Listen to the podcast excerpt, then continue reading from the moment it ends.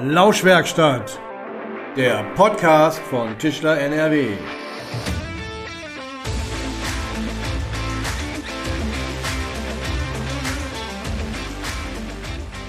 Hallo und herzlich willkommen in der Lauschwerkstatt.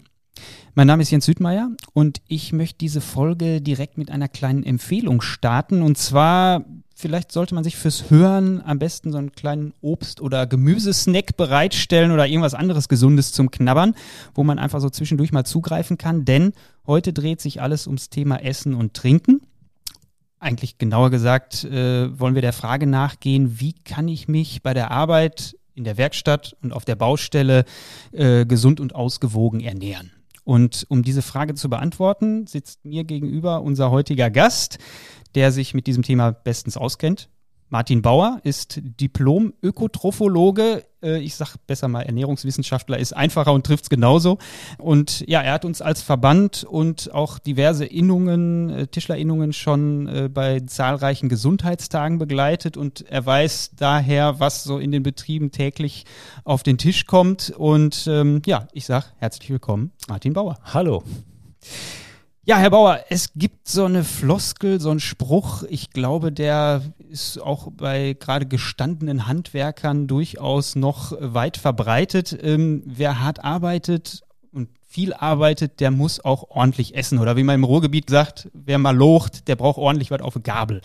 Was ist an diesem Spruch dran? Ja, den Spruch hört man immer wieder, gerade auch auf den Gesundheitstagen. Es ist so, dass natürlich, wenn wir in Bewegung sind, mehr Kalorien verbrauchen. Das ist erstmal der erste wichtige Punkt. Trotzdem denken viele Leute und gerade auch die Handwerker der älteren Generation, dass da doch eine Menge reingeht, sprich viel deftige Kost und auch viel fettige Kost, die dann verbrannt wird über den Tag. Und da muss ich leider ein kleines Veto einlegen, weil diese ganz harte Arbeit, die praktizieren wir eigentlich nicht mehr. Und auch nicht die Tischler, obwohl die Tischler, die ich jetzt schon seit äh, ja, vier, fünf Jahren begleite, eigentlich noch gut konstituiert sind. Das heißt, man findet weniger Übergewicht, weniger Adipositas in dem Sinne. Also es ist schon so, dass sie natürlich durch das Handwerk äh, mehr verbrennen. Aber dieser gewisse Satz, Kalorienzufuhr und das, was wir verbrennen, da trifft es häufig noch eine Differenz, so dass das Ganze dann äh, daraus hinausläuft, dass wir zu viele Kalorien, zu viel Energie aufnehmen und das Ganze natürlich ansetzen. Und das sehen wir häufiger bei der älteren Generation, weil der Stoffwechsel auch mit dem Alter natürlich etwas langsamer wird und vielleicht auch die älteren Kollegen sich dann doch ein bisschen weniger bewegen. Ja, ja, ja, klar. Woher weiß ich denn oder wie, wie kann ich herausfinden, wie viel Energie braucht mein Körper? Wie viel Kalorien muss ich oben reinschütten, damit ich auch leistungsfähig bin? Also wir haben zwei Umsätze, von denen wir sprechen. Also jetzt um äh, so ein bisschen ins äh, Fachmännische der Ernährungswissenschaften zu gelangen. Wir haben einmal einen Grundumsatz, das ist das, was wir verbrennen, wenn wir uns so gut wie gar nicht bewegen. Das wird einfach dafür verwendet, dass wir unser Körper warm halten, dass die Organe arbeiten dass alles funktioniert. Dazu kommt der Leistungsumsatz und das ist genau das, was wir verbrauchen durch die Bewegung, durch die zusätzliche. Wenn wir jetzt einen Bürojob haben, äh, ein normal äh, konstituierter Mann, der hat vielleicht einen Grundumsatz von 1700, 1800 Kalorien, fährt er jetzt mit dem Auto zum Büro, parkt es, geht zu seinem Schreibtisch, setzt sich acht Stunden hin und das gleiche zurück, kommt nicht mehr viel hinzu. Der Tischler wird natürlich schon auf der Baustelle die eine oder andere Stufe nehmen und das ein oder andere Gewicht tragen. Dadurch wird der Leistungsumsatz natürlich erhöht und er verbrennt mehr. Aber um das Ganze zu relativieren, der Leistungsumsatz mag 400, 500 Kalorien, vielleicht auch ein bisschen mehr betragen. Wenn wir jetzt aber dann die Mahlzeiten von heute betrachten, die sehr kalorienreich teilweise sind, dann steht das Ganze nicht mehr im Verhältnis. Und Kalorien sind jetzt ja unbedingt nicht auch gleich Kalorien. Es ist ja an, was anderes, als ob ich mich jetzt von rein von Gummibärchen und anderen Süßigkeiten ernähre oder was äh, ja handfest Vernünftiges esse. Worauf muss ich da achten? Also wie, ne, wo kommt es darauf an, wie nehme ich die Kalorien zu mir, um satt zu werden? Ja, das ist natürlich ganz wichtig. Also wir sprechen in der Ernährungswissenschaft auch gerne von leeren Kalorien. Leere Kalorien sind halt zuckrige Getränke, alles, was mit Zucker stark angereichert ist, aber auch äh, viel tierische Fette und all das äh, bringt natürlich nicht die Nährstoffe, die wir benötigen, um aktiv und fit zu arbeiten auf der Baustelle oder auch im Büro. Und deswegen ist es wichtig, dass wir bei der Lebensmittelauswahl auch deutlich schauen, was hat wirklich Nährstoffe, was sättigt. Ein ganz wichtiger Faktor, sollte ich morgens vielleicht ein Frühstück zu mir nehmen mit zwei weißen äh, Brötchen mit ein bisschen Marmelade drauf, hat das Ganze sehr viel Kalorien, ist aber nach zwei, drei Stunden verpufft und es kommt wieder ein starkes Hungergefühl weil der Blutzucker danach wieder stark absinkt. Also gerade diese zuckrigen Geschichten, egal in welcher Form wir es zu uns nehmen, haben den Nachteil, wir bekommen schnell Energie, aber der Blutzuckerspiegel fällt danach auch wieder sehr stark ab. Deswegen viel besser Vollkorn verwenden und auch beim Frühstück gerne ein bisschen mit Gemüse und Obst kombinieren, dass wir da eine aus, äh, ausgewählte, vielfältige Mischung haben. Das ist ganz wichtig. Ja. Sie hatten gerade die Getränke auch angesprochen, ähm, Cola, Limonade, da ist jede Menge Zucker drin. Wie viel sollte man da von zu sich nehmen, beziehungsweise was sollte man lieber alternativ trinken? Ja, wir sprechen auch in der Ernährungswissenschaft und gerade bei der gesunden Ernährung äh, nicht nur von den leeren Kalorien, sondern auch von den sogenannten Genussmitteln. Und Genussmittel sind in dieser klassischen Lebensmittelpyramide immer ganz oben. Und das heißt, es ist ein ganz kleiner Teil sozusagen von der Pyramide die Spitze. Und ein Glas Cola zählt nicht zu den klassischen Getränken, weil es Energie liefert. Also wir rechnen zu den klassischen Getränken energielose Getränke wie Tee, Wasser, all diese Dinge. Und sobald etwas Kalorien, Energie liefert, wie auch die Milch oder Saft. Saft ist ähnlich, weil er sehr viel Fruchtzucker enthält. Mhm. Auf der einen Seite natürlich gesünder als eine zuckerhaltige Limonade, aber er liefert Energie. Und mhm. da trennen wir. Und deswegen zu Ihrer Frage zu kommen, sollte die Basis immer sein, dass wir Wasser und energielose Getränke bei der Arbeit verzehren. Und das andere, die Cola, aber auch Ener Energy Drinks und auch alles, was Energie liefert, das gehört zu diesen sogenannten Genussmitteln. Und davon, wenn man es gerne trinkt und gerne mag, spricht auch nichts dagegen. Also wir haben keine Verbote, aber in Maßen. Mhm. Und das heißt, ein 02, ein 03 Glas würde da völlig ausreichen, weil, kurze Anmerkung, es bringt eine Menge leere Energie, sprich in Form von Zucker. Ja mit, mit solchen Verboten sollte man dann eigentlich eher nicht operieren? Ähm nee, überhaupt nicht. Also da, da bin ich überhaupt kein Freund von und das, das sage ich auch immer wieder auf den Seminaren und bei den äh, Gesundheitstagen, dass es keine Verbote gibt.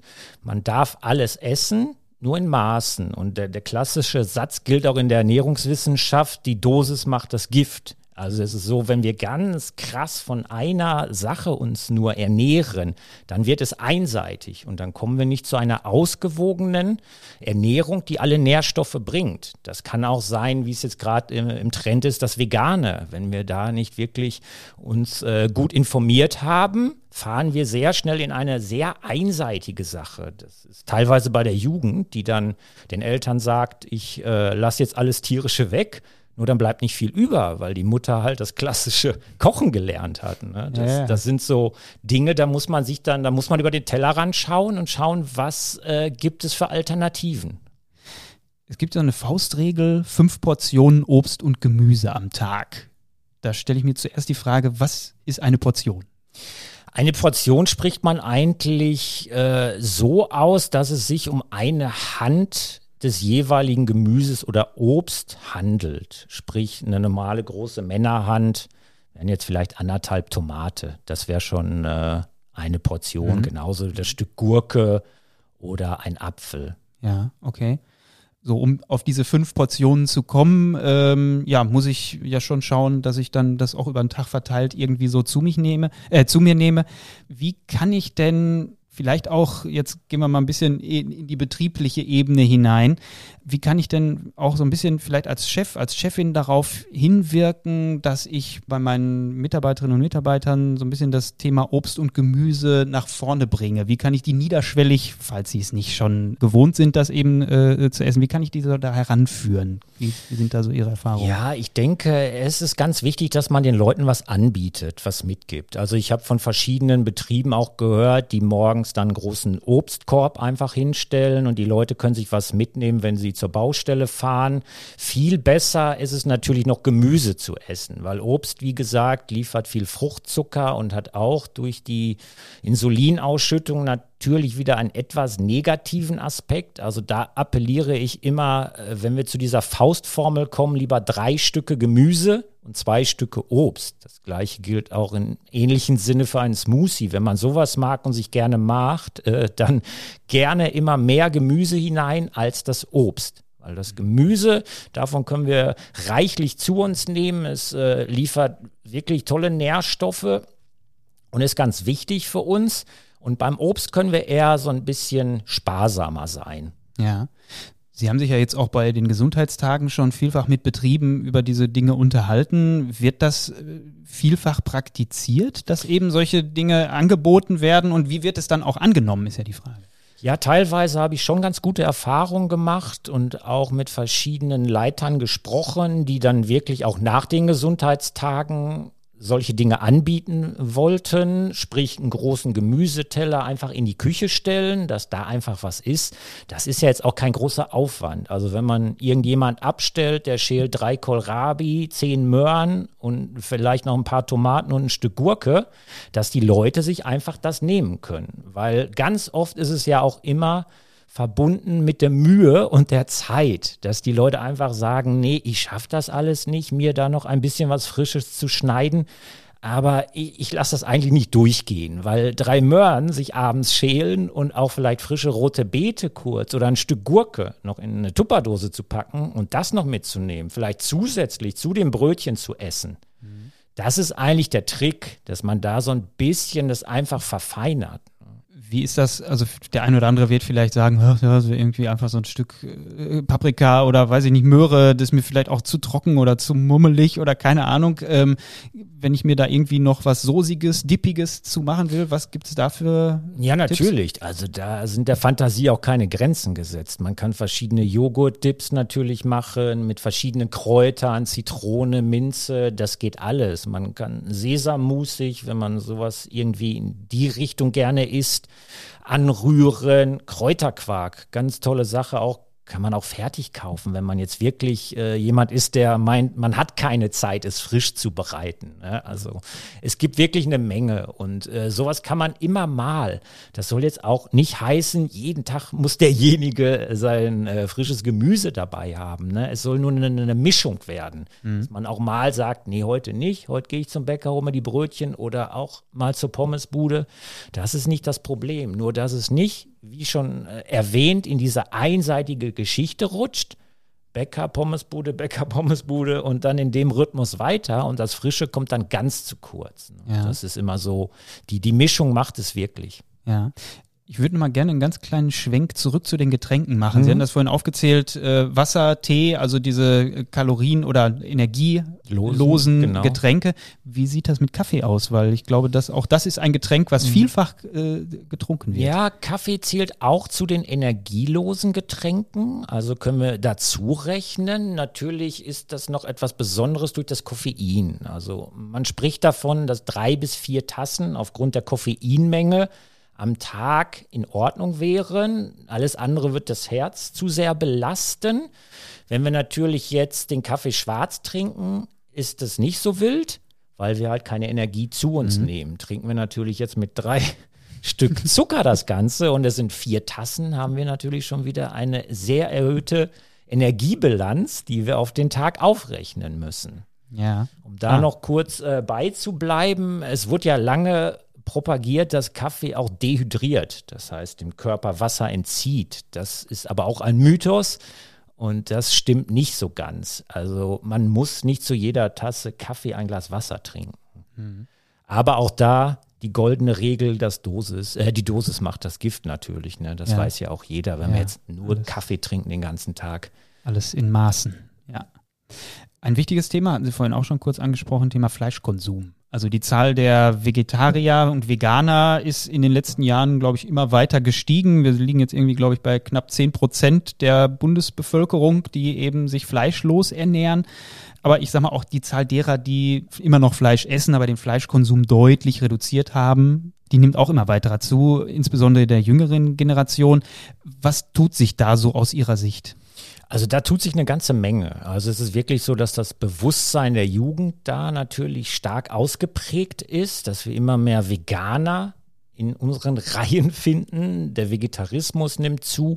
Was aber auch ein wichtiger Aspekt ist, was ich auch sehr gut finde, ist, dass Leute bewusst Fleisch kaufen.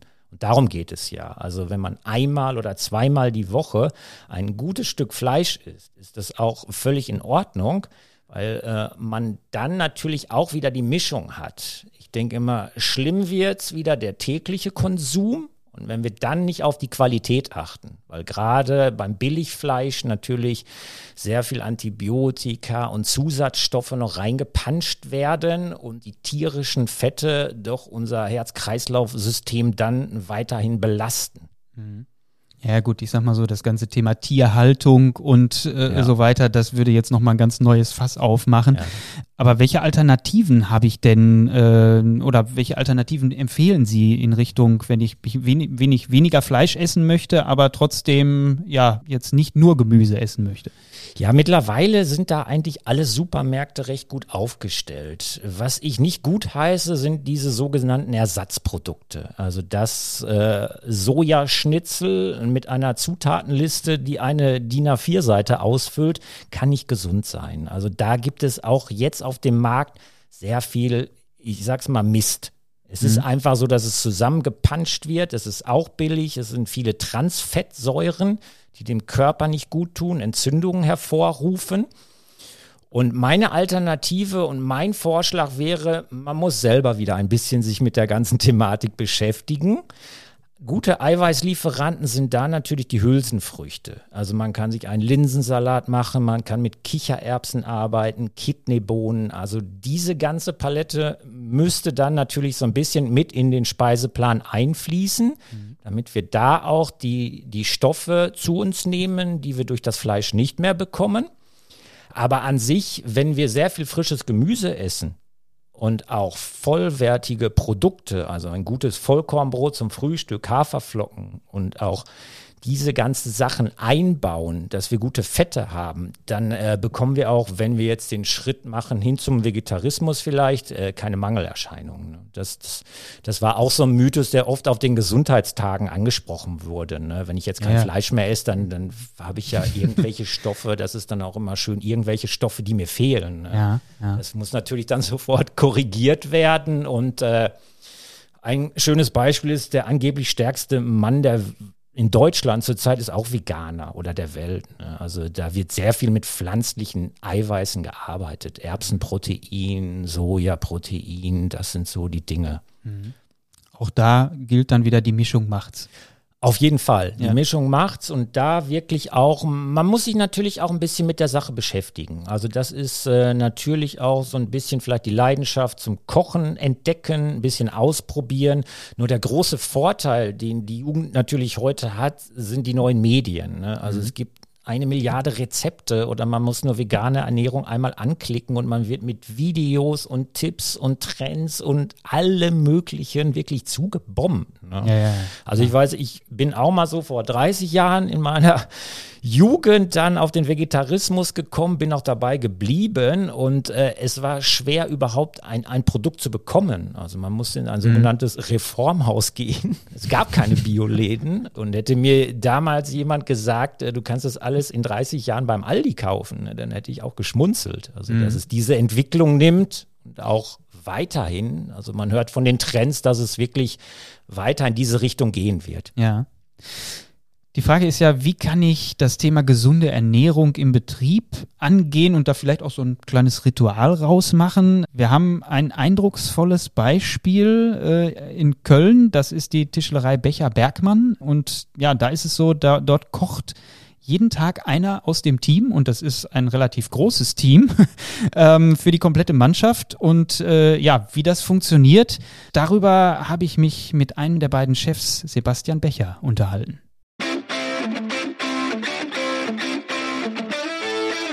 Hallo Sebastian, schönen Gruß nach Köln.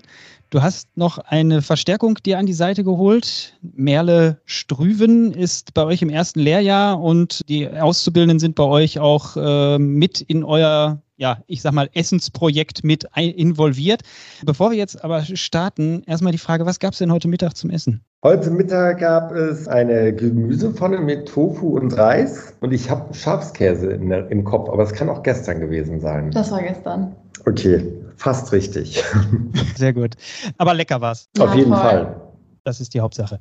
Also ihr organisiert das ja schon seit Jahren, dass immer einer im Team dafür zuständig ist, dass mittags gekocht wird. Wie seid ihr auf die Idee gekommen? Das äh, Ganze, wir machen das jetzt seit elf Jahren und wir haben früher eine sehr leckere Pommesbude nebenan gehabt in der vorvorletzten Werkstatt und irgendwann war auch diese leckere Pommesbude nicht mehr lecker genug. Also man muss ja ein bisschen Abwechslung irgendwie bei der Ernährung dann doch auch haben. Und so haben wir angefangen, abwechselnd zu kochen. Und ähm, das haben wir eine Woche gemacht, das haben wir zwei Wochen gemacht. Und irgendwie war dann relativ schnell auch klar, das wollen wir nur noch so machen. Und haben dann noch überlegt, wie wir es mit der Essenskasse machen. Und seit elf Jahren sind das 3,50 Euro ähm, und aus, von diesen 3,50 Euro wird sowohl ähm, der Kaffee bezahlt als auch das Mittagessen natürlich und aber auch die ähm, Süßigkeiten, die man sich dann vielleicht nachmittags nochmal für den Endspurt reinpfeift. Und eigentlich kam das nicht unbedingt äh, vom, von meinem Kollegen Georg und mir, sondern wurde auch ganz stark vom Team heraus gepusht und wird auch ganz stark vom Team gelebt. Mhm. Also Basti sagt Nachmittagssüßigkeiten, aber manchmal essen wir die auch morgens. Ja. Und wie, wie, wie organisiert ihr das? Also ihr seid jetzt 28 Leute im, im Team, richtig? Genau. Und wie wird dann bestimmt, wer kocht und wer wofür zuständig ist? Wie, wie macht ihr das? Freiwillig, mehr oder weniger, oder? Also Anfang der Woche, montags gibt es immer eine Montagsbesprechung und wenn alles besprochen wurde, ist die letzte Frage meistens, wer möchte kochen. Und dann melden sich da eigentlich viele Freiwillige. Das klappt mal mehr, mal weniger gut. Eine Zeit lang hatte ich das Gefühl, haben auch immer die gleichen Kandidaten gekocht. Ähm, jetzt haben wir die Regel eingeführt, dass die kochende Person umsonst essen darf. Und das hat auf jeden Fall nochmal einen kleinen Ansporn gegeben. Und ihr besorgt dann auch die Lebensmittel und beziehungsweise die Zutaten und äh, dann wird, wird geguckt, wer kocht was oder, oder wie gibt es da irgendwelche Vorgaben, was, was gekocht werden darf? Vorgaben gibt es eigentlich weniger. Wir kochen immer vegetarisch. Das ist so die einzige Vorgabe. Und eingekauft wird montags, das mache ich, oder halt die Person im ersten Lehrjahr, beziehungsweise der jeweilige Praktikant oder die Praktikantin. Ja, und wenn keiner besondere Kochwünsche äußert, dann müssen die Köche halt damit leben, was im Kühlschrank ist und da irgendwas Wunderbares draus zaubern. Aber das funktioniert eigentlich ziemlich gut. Meistens haben wir einfach unglaublich viel Gemüse da und viel Reis und Pasta und Brot und da kann man immer irgendwie was draus machen. Und ich meine, die Kochzeit geht von der Arbeitszeit ab. Gibt es denn da irgendwelche Vorgaben? Das darf eine Dreiviertelstunde dauern oder so? Also eine fixe Vorgabe von unserer Seite gibt es jetzt eigentlich nicht. In der Regel fängt man plus minus um elf oder derjenige, der kocht, fängt gegen elf Uhr an zu kochen und man probiert die zwölf Uhr anzupeilen, dass das Essen fertig ist. So fünf bis zehn Minuten bevor es dann auch wirklich fertig ist, gibt es dann noch mal eine Nachricht in unserem Gruppenchat und dann wissen alle Bescheid, dass sie antanzen können. Aber ähm, es ist unheimlich schwer, für so viele Leute auf den Punkt zu kochen. Von daher haben da alle größtes Verständnis für, wenn es mal halb eins wird oder fünf vor zwölf oder so, dass das da, da, da gibt es jetzt nicht irgendwie, dass wir sagen, es darf aber nicht länger als eine Dreiviertelstunde kochen, also dauern. das, das würde auch dem Ganzen, also einen gewissen Spaß hat man dabei oder Ehrgeiz hat ich, wenn ich koche, was mir sehr selten vorkommt. Ähm, leider Gottes, ein bis zweimal im Jahr wahrscheinlich. Dann ist der Ehrgeiz da schon pünktlich fertig zu werden, aber es ist natürlich auch Wahnsinn, weil wann kocht man schon mal für so viele Leute? Also in meinem privaten Umfeld mache ich das eigentlich nie. Ähm, wenn man dann plötzlich zehn Zwiebeln klein schneidet und weiß ich nicht, fünf Auberginen, dann ist das halt einfach immer ein anderes Volumen. Und das ist auch unheimlich schwer ähm, einzuschätzen zeitlich. Gerade bei Praktikanten, die unter Umständen noch gar nicht oft gekocht haben. Der, da haben wir Beispiele, die haben bei uns angefangen und äh, waren ganz, ganz verschüchtert und am verschüchtert und am Ende war es dann so nach drei, vier, fünf Wochen, dass sie da wahnsinnig aufgegangen sind und tollste Sachen gezaubert haben, was sie sich anfangs gar nicht zugetraut haben. Also da gibt es auch einen, einen ganz großen, eine Begeisterung, die man bei den Leuten ähm, hervorrufen kann. Man muss als Unternehmer sich natürlich die Frage stellen, ob sich der Invest rentiert oder lohnt, ähm, einen Mitarbeiter eine Stunde am Tag freizustellen, um für das gesamte Team zu kochen. Das kann man so gar nicht so richtig in Zahlen fassen, glaube ich. Das ist etwas, das muss A vom Team kommen, dass die es wollen. Man kann es ihnen nicht auferlegen und sagen, du musst jetzt kochen. Und dann dient es natürlich wahnsinnig A zur Motivation bei. Also es ist einfach von der Geste her, zusammen da zu sitzen, was selbstgekochtes zu essen, was sehr, sehr schön ist. Dann ähm, achten wir schon darauf, dass wir relativ gesund kochen oder dass gesund gekocht wird. Das ist aber auch etwas, das wir nicht vorgeben als Unternehmer ähm, sondern das vom Team her kommt, weil die ähm, sehr viel Wert darauf legen, dass es gesundes Essen gibt. Und das äh, begrüße ich persönlich sehr. Ich glaube, am Schluss ist es so, dass die Mitarbeitermotivation, die Steigung, die es da gibt, dass die Leute gerne zur Arbeit kommen und gerne arbeiten, dass die Leute ähm, auch bereit sind, weil sie diese Option haben, mittags lecker was zu essen, unter Umständen auch mal hier oder da eine Minute länger arbeiten oder ich weiß es nicht genau, aber ich glaube, dass es sich unterm Strich für einen Unternehmer rechnet. Jetzt ist ja das Kochen das eine, das gemeinsame Essen nochmal was anderes. Also wie wichtig euch ist euch dieses Ritual dann eben auch mittags zusammenzukommen und gemeinsam dann das Gekochte zu verspeisen und dann vielleicht euch auch entsprechend auszutauschen? Boah, ich finde es also super wichtig weil man mit manchen Leuten so im Alltag sonst auch nicht so viel Kontakt hätte. Und dann kann man immer noch am nächsten Tag wieder anknüpfen bei dem Thema, über das man vielleicht am Vortag gesprochen hat. Und das ist ja schon auch irgendwie eine Form von Wertschätzung, wenn man so ein bisschen wenigstens weiß, was im Privatleben von, der, von seinem Gegenüber los ist, auch, also das, was die Person halt preisgeben möchte von sich, klar, auch wenn man sich im Arbeitsalltag sonst nicht so begegnen würde. Ist das eigentlich so, dass irgendwie auch mal was übrig bleibt? Weil ich frage mich jetzt so, äh, ihr habt das, das vorhin gesagt, ihr habt natürlich nicht nur Leute auf der Werkstatt, es sind auch manche auf Montagen unterwegs. Schnürt ihr denen dann irgendwie ein kleines Care-Paket, dass die was zum Essen mitnehmen können oder müssen die sich dann draußen selbst versorgen? Ja, teils, teils. Also wenn die, wenn die fragen, können die auch gerne ein Care-Paket bekommen. ähm, kommt ein bisschen drauf an. Also wenn man weiß, dass die Person irgendwie um 13, 14 Uhr hier eintrudeln wird, es jetzt aber nicht ganz pünktlich zum Mittagessen schafft, dann stellen wir einen Teller zurück für die Menschen, die gerade nicht da sind. Ähm, wenn man jetzt den ganzen Tag auf Montage ist, dann ähm, weiß man das ja hoffentlich auch schon ein, zwei Tage vorher und würde sich dann von zu Hause was mitnehmen. Ja, wunderbar. Dann wünsche ich euch weiterhin gutes Gelingen an den Kochtöpfen, an den Pfannen und allzeit guten Appetit. Dankeschön. Vielen Dank. Danke.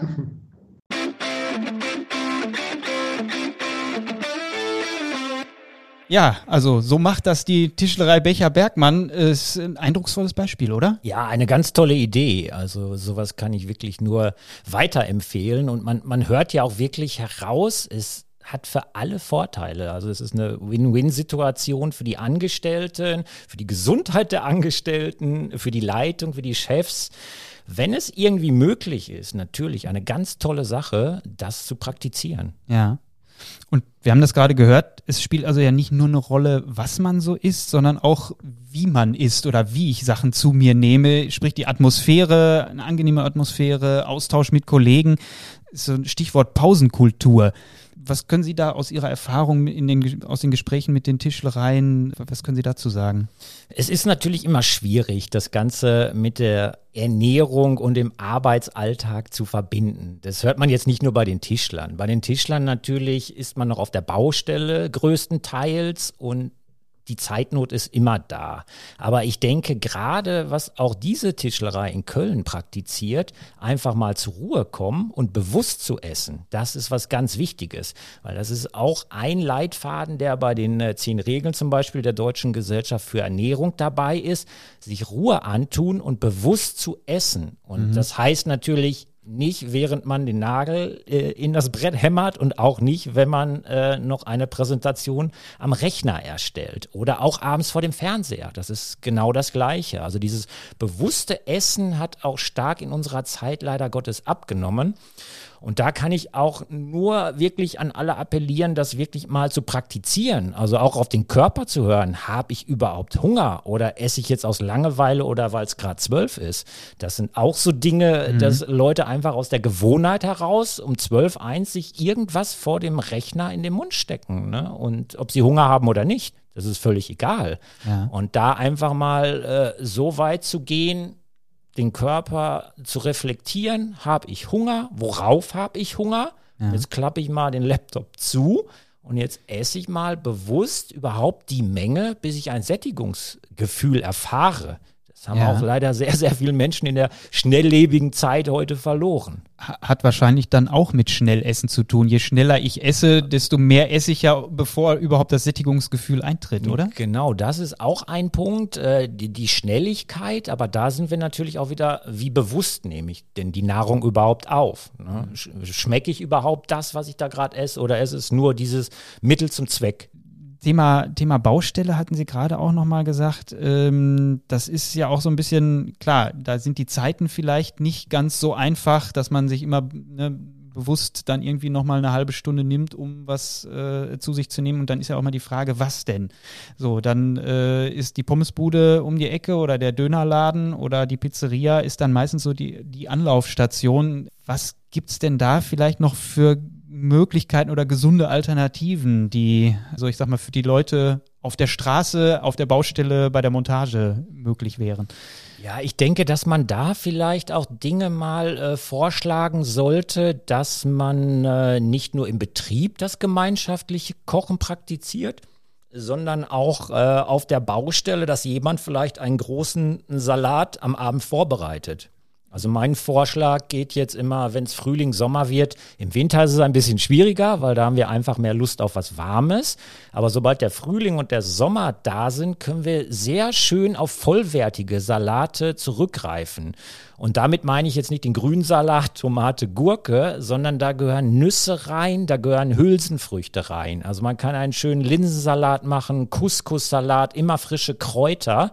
Und sobald wir dann natürlich auch den Kohlenhydratträger drin haben, wie Couscous oder auch Nudeln, das sind alles so Salate, die sättigen natürlich. Mit mhm. gutem Olivenöl, Zitrone, frische Kräuter, viel Gemüse rein. Also da gibt es auch eine Bandbreite an Rezepten, die ich auch mal gerne bei den Gesundheitstagen den Tischlern mitgebe und teilweise verköstigen wir da auch. Und die sind dann wirklich auch sehr begeistert, weil das Wichtige ist da auch mal wieder über den Tellerrand zu schauen und nicht zu sagen, ja, Salat, das kenne ich ja, Tomate, Gurke und noch ein trockener Eisberg, ne, das sättigt mich jetzt auch nicht.